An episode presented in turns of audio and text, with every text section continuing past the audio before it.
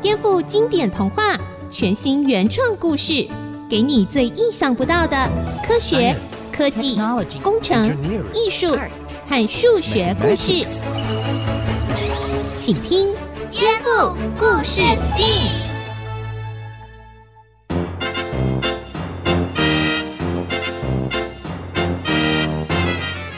位大朋友、小朋友好，欢迎收听《颠覆故事 STEAM》，我是小青姐姐。今天我们要先来听一个故事哦，叫做《麦香屁》。说到放屁，大家好像觉得，哎呦，好像很没礼貌哎，很不雅哎。究竟为什么人需要放屁呢？而这个排出来的屁，对于我们人类有用吗？听今天的颠覆故事 STEAM，从麦香屁，我们也可以探索人类和其他生物排出气体的科学哦。好，准备一起来听麦香屁的故事。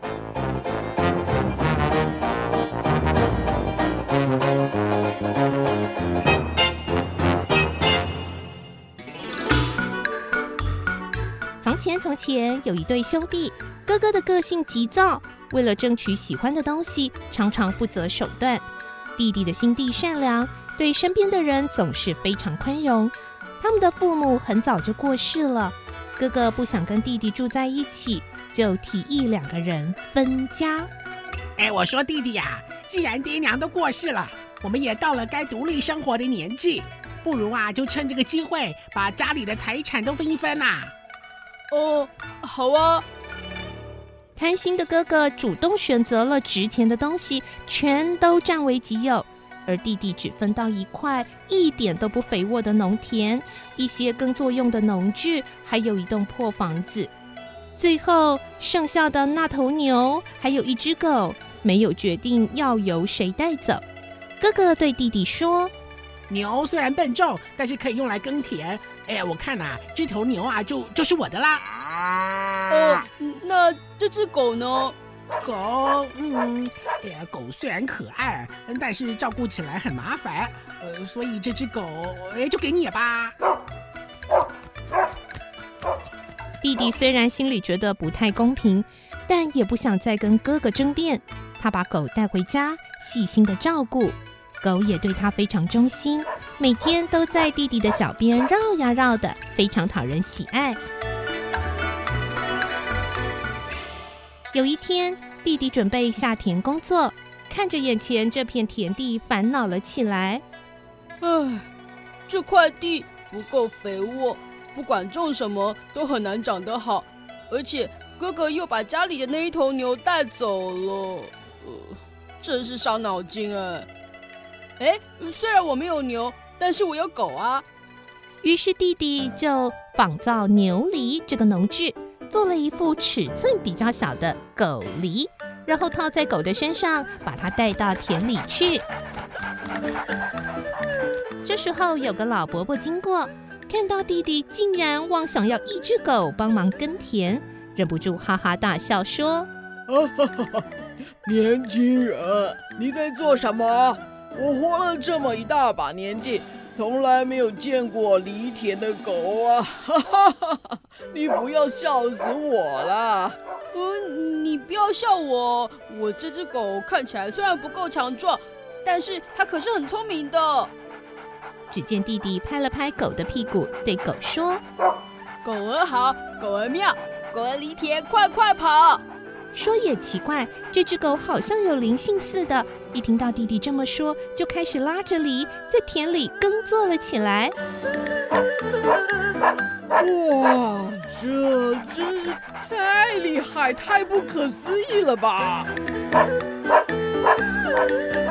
后来，弟弟这只会耕田的狗吸引了镇上很多好奇的人围观，甚至丢了一些钱叫这只狗表演。弟弟的生活就渐渐好转了。哥哥听说这件事，心里又羡慕又嫉妒，他也想用弟弟的这个方法赚钱。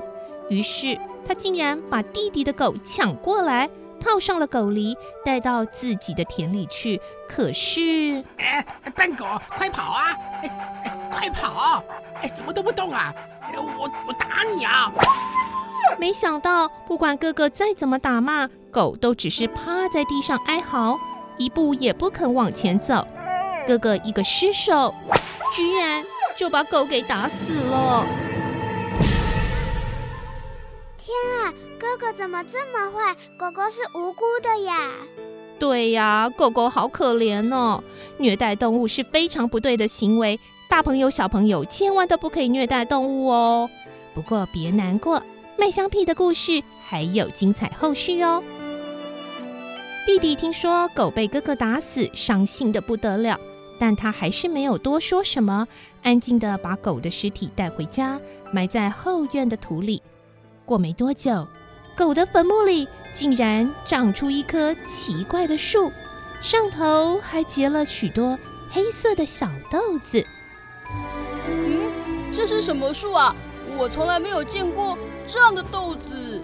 这时候，豆子树突然叮叮咚咚地摇晃了起来，还散发出一阵阵扑鼻的香味。哇，好香哦！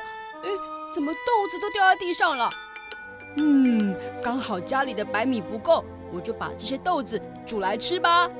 奇妙的事情发生了，弟弟吃了豆子之后，开始放屁，放个不停。可是这些屁不但一点都不臭哦，还是非常迷人的香味呢，弥漫了整个屋子，让人闻了非常舒服。哇，怎么会这样？我的屁怎么会变得这么香啊？弟弟还发现自己的屁会产生不同的香味，有时候是芬芳的花香，有时候是甜蜜蜜的果香。这让弟弟突发奇想：哎，普通人放的屁都很臭，我的屁却很香，呵，真是太神奇了！啊，对了，我就到街上去卖香屁吧。卖香屁哦，卖香屁哦！第二天，弟弟在出门前吃下了许多黑豆子，然后走到大街上的市集，红着肚子开始叫卖：卖香屁哦！卖香屁哦！哎，小弟弟，你在胡说什么啊？卖什么香屁呀？屁能卖吗？对呀，屁怎么可能是香的哈？哎，对呀，我听说有卖香鱼、卖香鸡，就是没有听过卖香屁。大家冷静冷静，仔细听，我这个屁呀，可是空前绝后、史无前例的香呢，而且仅此一家，绝无分号。来，我先放一下，让你试闻看看。什么？还要放？还要放屁了？快逃！哦，快逃啊！一阵轰天巨响，弟弟真的放出了一个超级大的屁，但是过没多久。所有人都张大了鼻孔猛吸，还一脸陶醉的样子。哇，好香哦！哦哦哦，好香哦！这什么味道？哦，蜂蜜的香，哦，还有一点柑橘的酸甜。哦，哎哎，现在变了，变成薄荷跟绿茶的香味了。我也要吸，我也要吸。我好像来到一座美丽的花园。是啊，哦，好清新，好舒服哦。这个屁多少钱呢？我买了。我也要，我也要。等一下，我先给我，先给我。大家争先恐后的付钱，就为了闻一闻弟弟放出来的香屁。这件事很快的又传到哥哥的耳朵里，让他又羡慕又嫉妒。嘿，不过是放几个屁而已，还就可以赚进大把的银子吗？嘿，我也要。有一天，哥哥偷偷的跑进弟弟家里，找到了狗狗的坟墓，急急忙忙的摘下了豆子树的黑豆子，带回家煮来吃。嘿嘿嘿，这下子啊，我也可以放香屁赚大钱喽！哈哈哈。卖香屁呀！卖香屁呀！哎，怎么又来一个卖香屁的？哎，这个有开放加盟吗？哎，真没礼貌哎你！哎，大家仔细听好啊！哇，我的屁呀，才是正宗祖传的香屁，保证绝对香喷，公公公公喷，不香不要钱，不信大家闻闻看哦。说时迟，那时快，哥哥放出了一串震天尬响的屁。妈妈，好臭！这虾回来就找了，好像牛奶酸掉的味道，那你就找臭咖。是有人掉进臭水沟了哟！现在变成脚臭的咸鱼味了啦！哎，大家赶快逃啦！走走走走走，没水可喝。你怎么会这样子啊？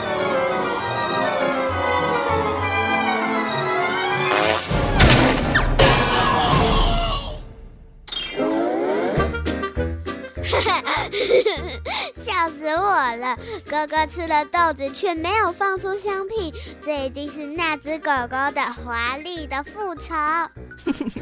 我小时候啊，听到这个故事也觉得很有趣。嗯，可是我有一个问题，嗯嗯，怎么有一股奇怪的味道啊？对呀，好像臭臭的耶。难道有人放屁吗？Hello Hello，蒸汽哥哥，是不是你放屁？小田，这样问人家很不礼貌哦。哎，这可不是我。你闻到臭味啊，不一定是因为放屁，也可能是有食物坏掉了，或者是从外面飘进来的臭味啊。是啊是啊。哎，对了，蒸汽哥哥，嗯、你来的正好。刚刚我就想问。我们人类真的可以放出香屁吗？这是虚构情节。嗯、不管我们吃进什么东西啊，都不可能放出有香味的屁，顶多就是没什么味道而已。那我们为什么会放屁呢？诶，放屁呢，主要是因为肠道蠕动，还有肠道里面的细菌啊代谢活动的结果。你把食物吃进肚子里之后，会被消化酵素分解，再被小肠吸收。各种的营养物质，各种的食物在发酵转化的过程中，会产生许多种类的气体。等到累积到一定的程度，在肠子里形成足够的压力，就会自然地从肠道里排出来。这就是放屁。原来如此。另外呢，我们每天都要讲话啊、呼吸啊，也会让我们在不知不觉中啊吞进一些空气。这些气体都很需要被放出来。如果一直囤积在肚子里啊，会很不舒服哦。所以放屁是很正常的喽。对呀，放屁啊是人体自然的生理反应。一般人每天都会放屁大概十到十八次，适度的放屁可是有益身体健康的哦。可是如果我放屁被别人听到，甚至被别人闻到臭臭的屁味，真的很害羞耶。诶，蒸汽哥哥。为什么屁是臭的呀？嗯，刚刚说到食物被消化之后会产生很多种的气体，有两种气体，一个叫做吲哚，一个叫做硫化氢。这些气体呢是发酵了蛋白质、脂肪这些动物性的食品之后产生的气体，它们啊就是主要臭味的来源了。所以如果蛋白质跟脂肪这些动物性的食品呢吃的比较多，放出来的屁可能就会比较臭喽。哈，如果在电梯里闻到这种臭屁，真的超级倒霉。另外啊，特别是在便秘的时候，粪便呢在大肠里面待得比较久，没有按时出清啊、哦，就是排出来，那样啊就会像是在冰箱里面放了很多过期的食物，都没有好好清理，就会让大肠里坏的细菌啊不断增加。让屁的味道越来越臭喽。那要怎么做才不会放出超级臭的屁呢？诶，最好的方法就是从饮食着手。除了控制蛋白质、脂肪吃的分量，我们也可以适当的补充益生菌啊，有听过哈？益生菌，那就可以抑制坏的细菌啦，也能改善肠道的环境，减少放臭屁的几率。还有哦，吃东西的时候要细嚼慢咽。也可以避免你不小心把太多的空气吞到肚子里了。哦，原来如此。当然啦，还有还有，平常饮食要均衡，多吃蔬菜水果，帮助我们养成定时排便的好习惯，这样就比较不会放臭屁，也比较健康啦。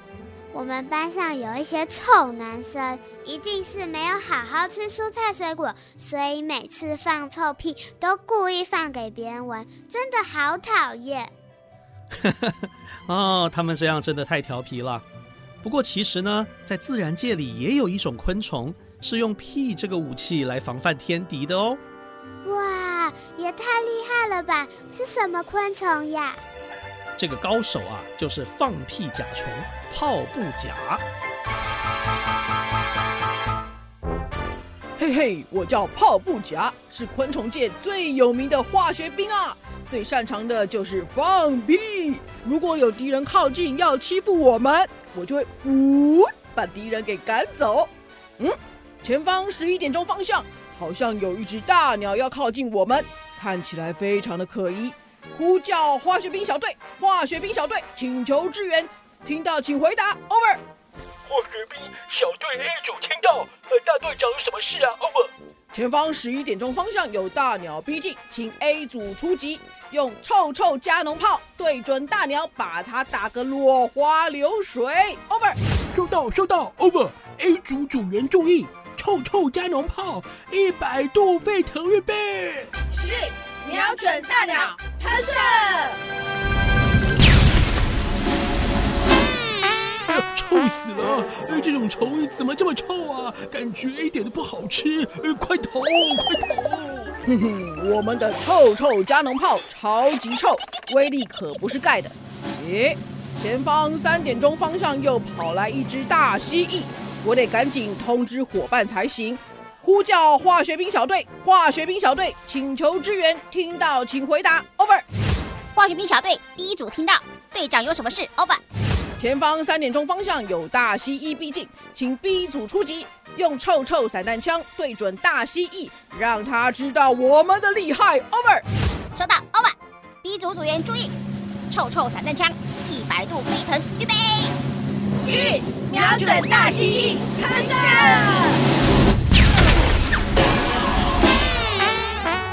哎呦，什么味道啊？我老公的脚都没这么臭。啊看来此处不宜久留，我先溜了，拜。哇，泡布甲好帅气哦！没错，这泡布甲的腹部的末端呐、啊，有一个小小的囊，呃，这个囊就像一个小袋子。他们感受到敌人的威胁啊，这个小囊就会释放出催化剂，让这个小囊里面的化学物质发生反应，就会喷出高温又有毒的液体啊。超厉害的，简直就是生化武器专家。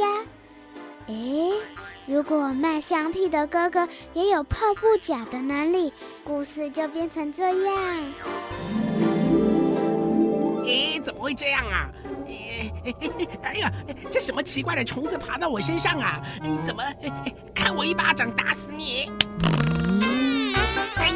臭死了，臭死了！可恶的臭虫啊！啊，好臭，好臭！坏哥哥被泡布甲的臭屁攻击打中，没想到发生了突变。过了三天，坏哥哥变成了一个可以自由自在放臭屁的臭屁侠。嘿嘿嘿嘿，放不出香屁就算了，没朋友也没有关系，我要尽情的放臭屁啦！哈哈，马上出去找弟弟决斗。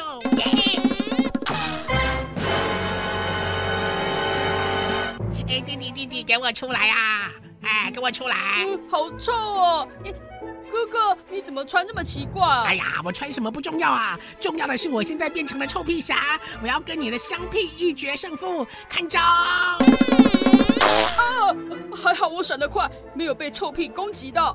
嗯，看我的普罗旺斯薰衣草香屁！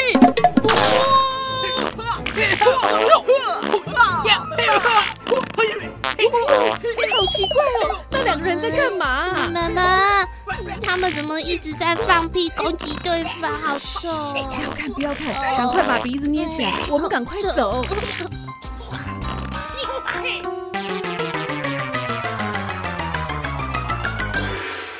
哎，小田，这个坏哥哥啊，被泡布甲喷到，居然会跟蜘蛛人一样变身。嗯、会想到这个也算你很有想象力啦。不过啊，如果这个哥哥有泡布甲的能力，可不只是放臭屁，而是会放出高温的有毒攻击。这个弟弟恐怕打不过哦。我看你还是别乱编了啦。嘿嘿，蒸汽哥哥，还是赶快请专家来为我们分享正确的知识吧。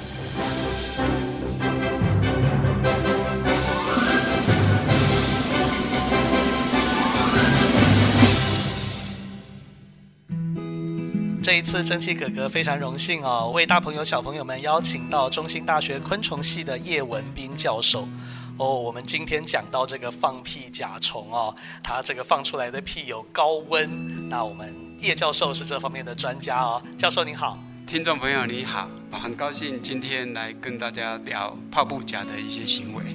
是我们是不是先来澄清一下？就是我们有查到俗称放屁甲虫啊，那它好像有很多的名字，对不对？对，放屁甲虫它是属于鞘翅目步行虫科里面的一类群。那鞘翅目其实就是大家所熟悉的，像锹形虫啦、金龟子啦。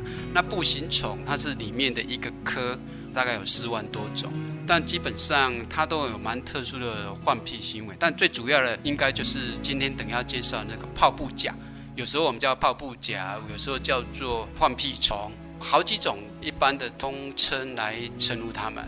这个我想小朋友可能很好奇哦。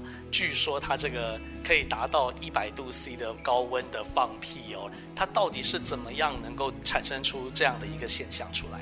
哦，这的确是一个很特别的现象，因为在昆虫的防御机制里面啊、哦，产生一百度高温这个现象是它防御的一个机制。如果像鸟类啦、爬虫类要来吃它的时候，它就会喷射这些高温有毒的一个气体来把它吓走。然后自己就逃跑。在昆虫里面，其实还有其他的一个防御机制，像大家最近所知道的，像荔枝椿象，好像也是全国有名的，被喷到的话皮肤会受伤。还有一些像竹节虫，它有一些前胸腺也会分泌一些物质，或者像是隐翅虫。呃，隐翅虫被它弄到，它的隐翅虫素皮肤也是会溃烂。但是这些现象跟步行虫这个比起来，步行虫真的是非常特别。它自己里面除了会制造这些有毒物质之外，哦，它还会把这些有毒物质混合在一起，然后再喷射出来。那它原理其实真的很不容易。研究了大概五十年，到现在还比较清楚它的一个机制。因为你可以想象，它要喷射这么的东西，它怎么样来储存，而自己不会受伤，而且在体内反应那么高温高压的时候，它自己不会受伤。直到二零一九年，也才比较清楚它的一个机制。哦，所以它的原理基本上它有一些腺体，这些腺体会分泌一些苯、酚、醛这种或酸这一类的有毒物质。它分泌腺体分泌出来之后，有管线送到它的一个储存槽。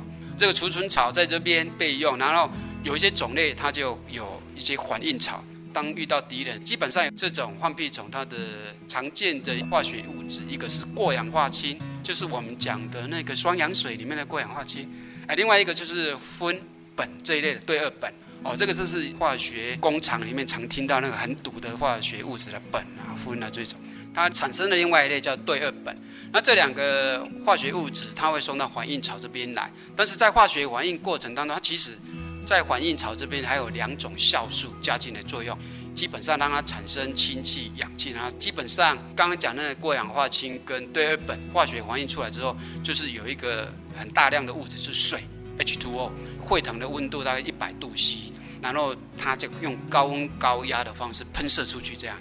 有机会你们上 YouTube 去下载一些影片，说放屁虫啦、泡布甲啦这种影片，你可以自己看那个喷射出来的速度，还有那个有火花的那种感觉，应该是 H2 跟 O2 可能在里面有一些反应的关系。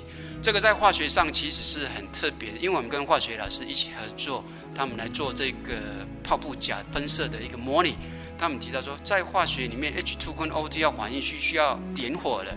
可是，在生物体里面怎么点火，对不对？所以，其实这里面的机制就有借由里面很重要的两种酵素，一个是过氧化氢酶，另外一个就是蜡根过氧化氢酶来作用，让它产生反应，产生高温高压喷射出去。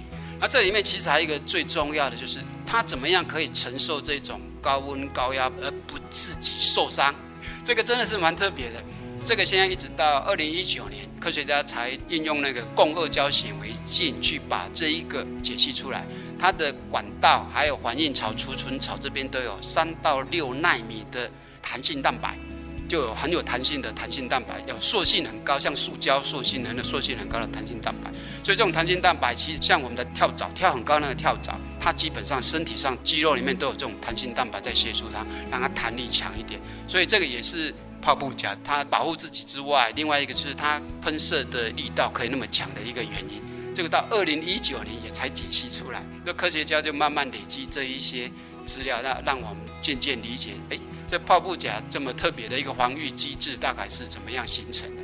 哇，非常谢谢叶教授为我们带来二零一九这个最新的研究结果，这个小朋友可能在之前的书上都没有机会看到啊！啊，谢谢教授，好，谢谢你。